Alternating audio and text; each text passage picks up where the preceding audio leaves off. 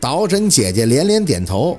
我我知道，夏医生，我就是跟你念念，你人好。我姐姐那次生孩子，不也是您帮忙入的院吗？我这都相当于走了您很大的后门了，所以我也一直很感激您的。哎，电梯到了，你们进去吧。啊，好，你也赶紧回去工作吧。夏文东交代着，就带宝四进了医护人员专用电梯。等门一关上，看着宝四就随即问询：“宝四，那个导诊姐姐说的都是真的吗？”宝四点头：“嗯，你认识陆二？嗯，不认识。”夏文东皱眉：“那你为什么跑出去还给自己摔了呢？”好像。看见一个熟人，熟人，你在这还有除了爸爸妈妈以外认识的人吗？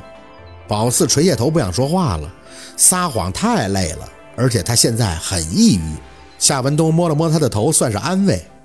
总之不要乱跑了啊，这里车很多的。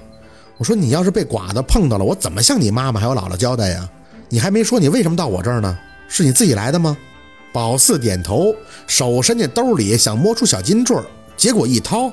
空了，心口一提，那东西可贵着呢呀！前后一阵摸，爸，我得下去。你给我那个金坠子不见了，我揣兜里不见了。夏文东愣了愣，金坠子不是给你挂脖子上了吗？宝四焦急地看着夏文东，摇头，也顾不上胳膊腿疼了。我拿下来了，因为我知道我姥姥不能让我要，所以我想给你送回来，结果不见了。这真是宝四想了一路的理由。宝四想，总得有个理由来找他爸爸吧，而且这个理由相当合理。本来他也不适合用辟邪的东西，但万万没想到他能丢啊！那可是金子呀！快下去吧，可能是我摔马路的时候丢的，赶紧去那找找吧。电梯到了三楼，夏文东却拉着宝四的手走了出去。算了吧，要是掉外边，肯定找不到了，谁捡到就会拿走的。去找找吧，一定会找到的。一着急走路，这腿是真疼的。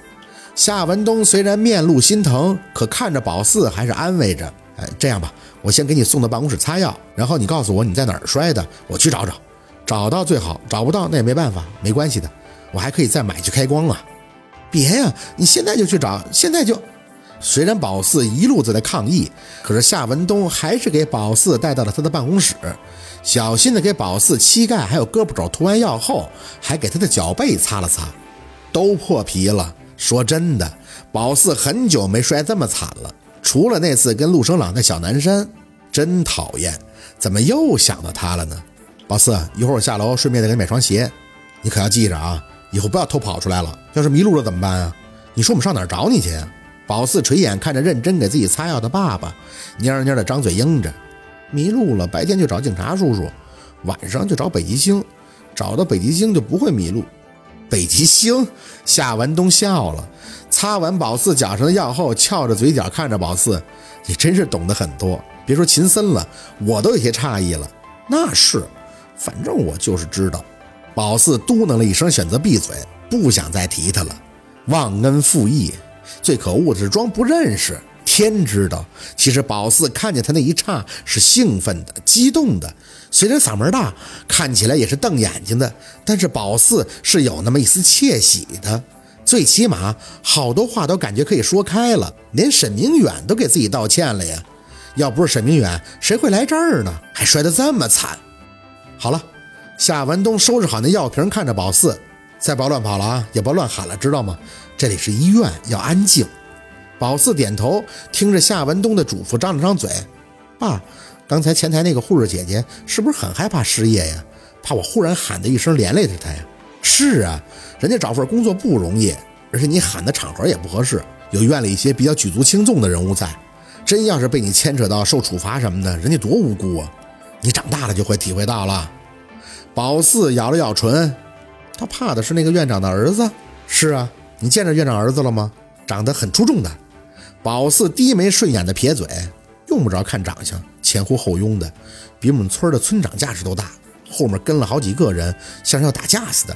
夏文东忍不住笑，呵呵，因为他今天出院嘛，肯定有人过来帮他提东西。你这孩子倒是挺会形容的。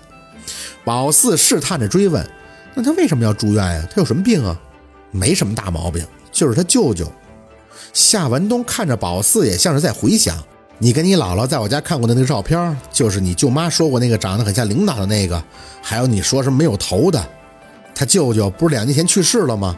之后这孩子受了些打击，在家待了好久以后才上学的。然后一到假期就到我们医院住段时间，也就是休养啊。